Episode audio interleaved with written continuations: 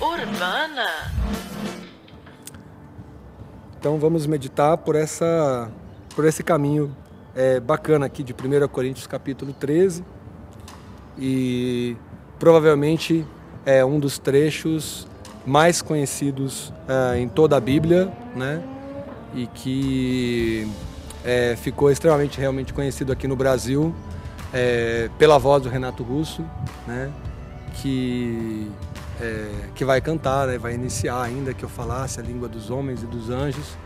Se eu não tivesse amor, nada seria. Na paráfrase do Eugene Peterson, é, ele lê é, 1 Coríntios 13 de uma maneira toda especial e eu gosto muito é, de ler versões ou paráfrases da Bíblia, assim, gosto das versões alternativas. Pessoalmente o saco lá no Projeto Diálogos, porque eu ando com a Bíblia H. Stern, né?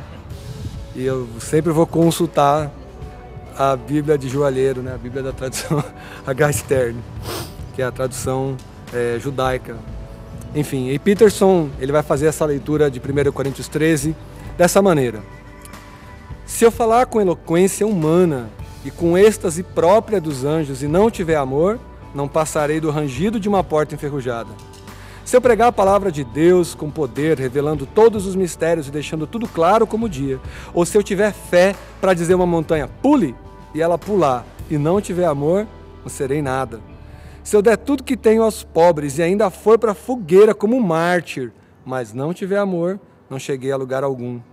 Assim não importa o que eu diga, no que eu creia ou que eu faça. Sem amor, estou falido. O amor nunca desiste. O amor se preocupa mais com os outros que consigo mesmo. O amor não quer o que não tem.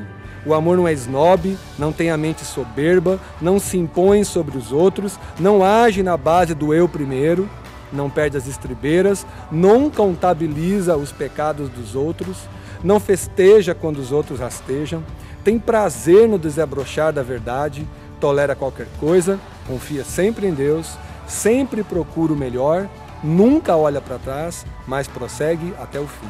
O amor nunca morre. A palavra inspirada um dia será esquecida, a oração em línguas vai passar. O entendimento alcançará o seu limite.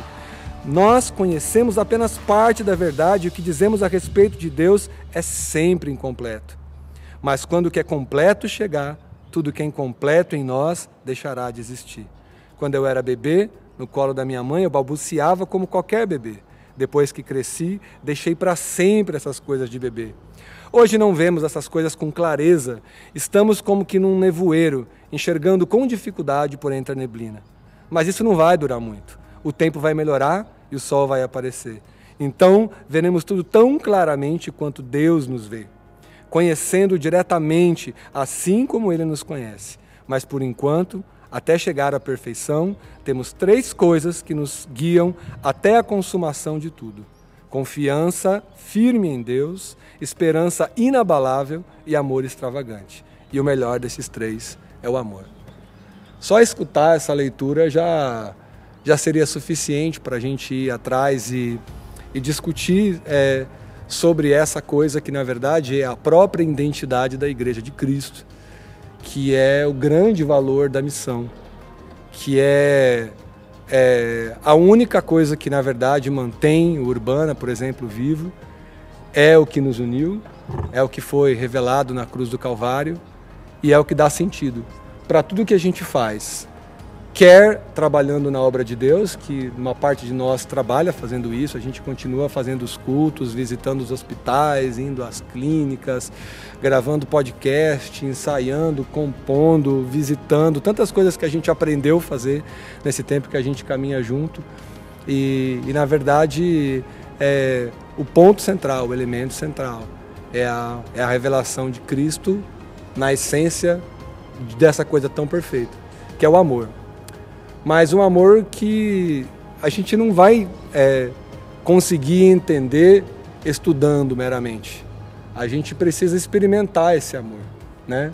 É, eu sempre digo isso, eu sempre uso isso como base para as minhas afirmações, né? Na filosofia você tem dois tempos, né?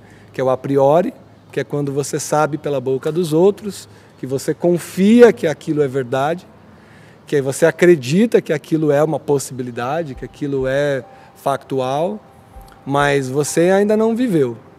E aí a filosofia usa a expressão é, a posteriori, de depois, depois de experimentar, depois de viver. E aí quando a gente olha para o amor, a gente imagina que nós realmente estamos vivendo amor, é, amor prático, amor na essência. Porque nós fazemos coisas boas, porque nós olhamos para o próximo, porque nós é, amamos a Cristo, porque nós cantamos, porque nós visitamos, porque nós o estudamos e porque a gente declara quase que o tempo todo que o ama. É, e a gente às vezes tem muita facilidade em dizer eu te amo. A gente tem muita facilidade em abraçar alguém como Batata que está aqui, que, que mora na rua, pelas palavras dele, né? Como dizem os outros, né? Sou morador de rua. E é muito fácil, cara, a gente é, é, perceber a nossa amizade se desenvolvendo e falar, pô, amo você, cara. Mas a tradução de amor na leitura desse texto passa por um refinamento que é, nos leva a uma discussão muito profunda, que eu acredito que a gente não vai ter tempo de fazer aqui. Mas é, a primeira coisa que a gente vai passando o tempo e eu vou percebendo que na maior parte do tempo nós entendemos é, essa coisa de amor ao próximo de maneira muito equivocada. Quando você fala eu vou ajudar um necessitado, Parece que no nosso inconsciente, é minha meu convite para vocês agora, é que você seja claro com você mesmo, nem que seja só na sua cabeça. Mas será que você não pensa que o necessitado é alguém que de alguma maneira está um pouquinho abaixo de você? É tipo assim, eu tenho um hambúrguer e daí alguém que está do meu lado não tem um hambúrguer, daí ele é necessitado, porque ele tem uma coisa a menos que eu ou porque eu estou tão abastado de dinheiro que eu tenho que dar parte do meu dinheiro para eu não me sentir culpado. É, Sigmund Freud faz essa análise. Ele fala de quanto egoísmo existe no altruísmo. Porque tem gente que é altruísta, aquela pessoa que quer dar aos pobres, que quer, só que faz isso por uma motivação que intimamente é egoísta. Eu me sinto bem quando eu faço. Olha que coisa perigosa. Olha que coisa que namora com o vício. Eu me sinto bem. Quando eu vou na Santa Casa e eu visito, que eu vejo aqueles olhos brilhantes, quando eu vejo aqueles sorrisos, aquilo me dá ânimo para continuar. E aí eu digo assim: nossa, como Deus é maravilhoso. E ao invés de perceber o amor, às vezes a gente se satisfaz, nós alimentamos o nosso ego. Eu tenho feito, eu tenho vivido.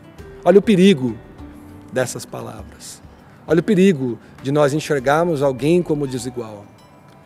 Pergunte no seu íntimo se na prática você consegue se relacionar da mesma maneira com uma celebridade, com alguém que para a sociedade, entre aspas, é importante, e o morador de rua. Se eu fosse perguntar para o Batata, e aí é muito doido a gente estar tá um do lado do outro, porque é muito fácil a gente deslanchar o amor aqui, velho, para você, e você falar assim, muito massa. Só que, cara, quando você vai a uma loja, quando você entra num shopping center, você é tratado igual? Você é capaz de me responder isso agora, mano? As pessoas te olham como, como igual, te olham como uma pessoa importante? Se eu tiver limpo, sim. E se você tiver sujo? É do jeito que eu tô aqui. As pessoas olham e, e às vezes a gente vai falar e a gente percebe, não, aquela alguém está precisando de algo. E na verdade todos nós estamos precisando da mesma coisa. A gente devia conseguir se livrar dessa coisa que é tão desesperadora e tão caótica na cultura brasileira. Nós temos isso, nós levamos vantagem, nós temos vontade de levar, levar vantagem. Se livrar de um sentimento desse. E, e Paulo, quando escreve aqui para a igreja de Corinto, ele fala uma coisa que é muito doida. Ele fala: não adianta, vocês vão buscar conhecimento, vocês vão se tornar os melhores em um tanto de coisas, mas o conhecimento vai atingir um limite e ele vai acabar. A última vez que eu preguei isso, tinha um casal de médico na minha frente. Eu falei assim: a medicina parece que ela não tem limites, mas ela tem, ela não, ela não é uma coisa limitada. E, e depois disso tudo, a única coisa que vai ser visível, a única coisa que vai sobrar é o amor. E se você não tiver amor, você não vai ter absolutamente nada. Se você não entender esse amor que nos torna iguais, se você não conseguir entender esse amor que ele é, é de se doar o tempo todo, mas que faz isso pela sua natureza, não pela sua necessidade, que ama por consequência do que vive em Deus, não por uma questão disciplinar. Eu preciso amar, eu preciso me importar, eu preciso reagir. Que droga é essa? Como que nós é, vamos entender o amor se ao, se ao, mesmo tempo a gente fica destruindo o amor, né? E aí eu estou fazendo, na verdade, um mix de muitas coisas que eu já disse aqui para vocês, mas esse texto me colocou pensando muito nas últimas semanas, assim. É, é, U2 escreve uma música chamada Where the Streets Have No Name, onde as ruas não têm nome. E é tão doido, né? Porque quando a gente para para pensar, essa aí eu não, não parei para viajar ainda com o Nathaniel, que a gente tem mania de ficar viajando numas ideias assim. Mas essa música, ela fala onde as ruas não têm nome, né? E, e é muito doido, porque é, é, é tão. Tem tantos sentidos aqui, né? Quando eles escrevem onde as ruas não têm nome e onde o amor faz sentido, né? E aí eu pergunto para vocês, como que é o nome dessa rua aqui? Alguém sabe? Qual que é o nome dessa rua? Dessa aqui, ó, de dentro. A nossa rua. Qual que é o nome? É? Onde você mora? Qual que é o seu endereço? Essa rua não tem nome. É maravilhoso, né? Porque se alguém falar, perguntar para você, aonde você mora? E o cara fala, ah, eu moro lá na Avenida Moreninha, lá. E o outro fala assim, não, eu moro lá na Via Parque, eu moro lá na Afonso Pena, sei lá. As pessoas vão querer ver um distanciamento, assim, porque isso importa. E é maravilhoso aqui, a gente está livre disso, é uma liberdade. Olha a liberdade. Quando você sai de toda essa coisa engedrada, meticulosa, do que deveria ser bacana, do que deveria ser manifesto, do que quando você se livra disso, você finalmente você está livre. E nessa mesma canção, Bonovox escreve: Nós continuamos pregando o amor e destruindo o amor. Porque aquilo que a gente fala, aquilo que a gente prega, aquilo que a gente, entre aspas, tenta manifestar, a gente mesmo não experimentou. E ainda tem um segredo aqui, né? Que a verdade do amor de Deus, essa coisa fantástica que na revelação diz que nenhum olho viu, nenhum ouvido ouviu, nem jamais chegou ao coração do homem a grandiosidade, a beleza, a eternidade, a força, a, a verdade. Nada disso nós vimos completamente, mas um dia a gente vai ver tudo isso de maneira completa. E essa, essa é a grande questão. Nós dizemos eu te amo com facilidade. Como que eu posso dizer que amo alguém se eu sou viciado em apontar o erro alheio? Gente, que coisa mais absurda, que coisa mais triste, da qual o meu coração, eu lhes confesso, está completamente impregnado. É tipo assim, eu erro, tá ligado? Mas eu não erro que nem o Rafael erra. É diferente, sabe? O cara pisa na bola de verdade, é um cara que fala que vai estar tá e não tá. E eu aponto o erro alheio. E aí meu coração, de novo, tem uma injeção de uma coisa inversa ao amor que nos é proposto. A essa coisa tão fácil de viver, mas que tem tantas, tem tantas coisas na sua substância que nós precisamos aprender a descobrir, a saborear e a desenvolver. Reconhecendo que não é fácil. Reconhecendo que amar como Jesus amou não é fácil reconhecendo que respeitar como Jesus respeitou não é fácil. Que olhar as pessoas como igual, apesar de ser uma coisa que a gente defende aqui no Urbana, não é fácil. Que é uma liberdade que é, a gente gostou muito quando a gente ouviu um de vocês aqui falando dessa expressão, né? Que a droga, né, ela é uma prisão sem paredes, que a rua tantas vezes é uma prisão, é, uma prisão sem grades, desculpa, né? E a gente tem a Igreja Sem Paredes como resposta para isso. Mas será que nós não estamos também é, numa prisão sem grades no nosso coração? É, porque nós não elevamos o nosso sentido de amor, porque nós somos crentes, né, gente? Nós somos tão bonitinhos, nós cantamos a verdade do Senhor, exaltamos o seu nome, lemos a sua palavra, nos abraçamos, dizemos eu te amo com facilidade. Mas ainda há um tanto de coisas que a gente tem que pensar. E se eu acredito no Evangelho, se eu acredito na Igreja de Cristo, se eu acredito em continuar vindo é, aqui para Quebrada todos os sábados, nessa rua sem nome, eu acredito muito porque é, eu acredito que há uma revolução para acontecer neste lugar, na vida de caras como você, mas também na minha. E eu preciso dessa revolução. Eu preciso falar mais de amor. Eu preciso pensar mais em amor. Às vezes eu penso em tantas coisas, né? Eu penso em Deus como soberano e esqueço do amor. Eu penso na igreja como solução para um tanto de coisa e esquecemos o amor. Eu penso nos meus autores favoritos e quanto eles me, me me injetam conhecimento e tantas coisas e, e ao mesmo tempo que isso é muito válido e, e imensurável para a nossa sociedade, para o nosso tempo, para o nosso avanço como humanos, ao mesmo tempo, é, talvez a gente possa incorrer numa tentação que é dar atenção a algumas, algumas frases feitas, alguns valores, algum conhecimento e esquecer que o mais importante é o amor. O que nos une aqui é o amor. O que nos mantém vivo é o amor. E que a gente possa ser é, é, mudado, desprendido, esquecer que, na verdade, é, nenhuma outra coisa importa. Se eu não tiver amor, eu não vou ser absolutamente nada. A despeito do que eu conquiste, a despeito do que eu construa, a despeito das amizades que eu consiga cultivar, por mais carismático que eu seja, por mais intelectual que eu seja, por mais conhecedor, por mais sábio, porque com a idade a gente vai ganhando em sabedoria.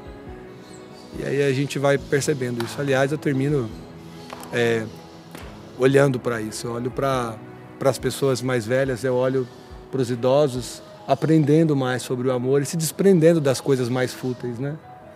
A gente vê que é, quanto mais velha é a pessoa, mais ela respeita a todos como iguais. Vocês já notaram isso? É difícil ter aquela, aquele velho que, que olha para alguém e fala assim: ah, grande coisa você conquistou, né? Ou que olha para alguém e fala assim: não, você não conquistou nada. Ah, e nós, jovens, quanto mais jovens, estamos mais desesperados por isso desesperados por uma conquista, desesperados por tanta coisa. E não aprendemos a amar. Que Deus nos livre de apenas cantar o amor. Que Deus nos livre de apenas pregar o amor. Que Deus nos livre de morrer no verso. Que Deus nos livre de apenas nos comportarmos, né, na sugestão desse texto, nos comportáveis, nos comportarmos como pessoas que, que amam. E que o nosso coração, né, nas palavras do salmista, Salmo 51, se torne puro. Que o nosso coração seja cheio do Espírito de Deus e que a gente veja sentido para ser e para viver, amando. Esse é o sentido principal e essa revelação tão maravilhosa é, desse texto para a gente. É isso. E aí, como sempre, está aberto para a gente pensar junto sobre isso antes de ir embora.